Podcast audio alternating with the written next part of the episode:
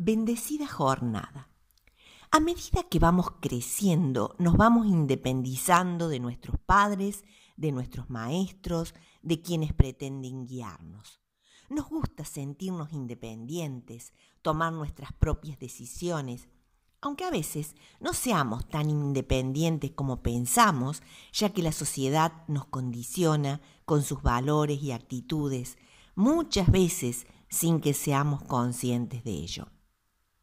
Santiago nos propone un camino diferente, un camino de sumisión y dependencia a Dios en todo momento, ya sea que estemos necesitados, tristes, alegres, enfermos o hayamos equivocado el camino. Esa dependencia de Dios se evidenciará en una vida de oración confiada en el amor y la sabiduría de Dios.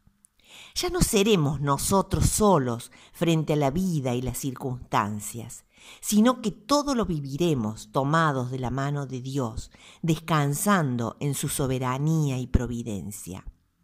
También nos propone que la oración debe ser de los unos hacia los otros.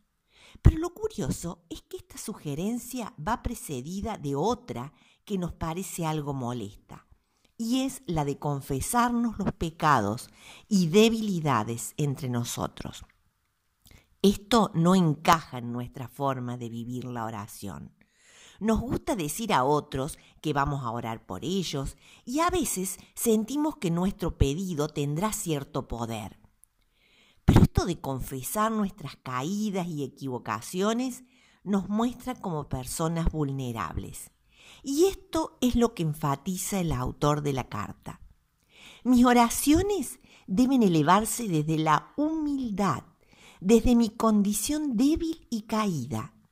Por esta razón, cuando nos presenta a Elías como modelo de un hombre que oró con fe, que logró que la lluvia cayera de acuerdo a sus peticiones, nos aclara que era alguien con las mismas debilidades que nosotros.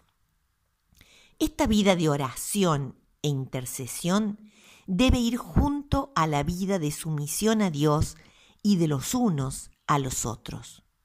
Esa fue la vida de oración que nos propuso Jesús, la que, él la que él realizaba en la intimidad de una colina cuando aún no había amanecido, la que podemos elevar nosotros en nuestra habitación sin que nadie lo sepa. El orar con fe no es algo de lo que puedo alardear, ni debo pronunciarla con voz fuerte e imponente, sino desde la sumisión y la debilidad.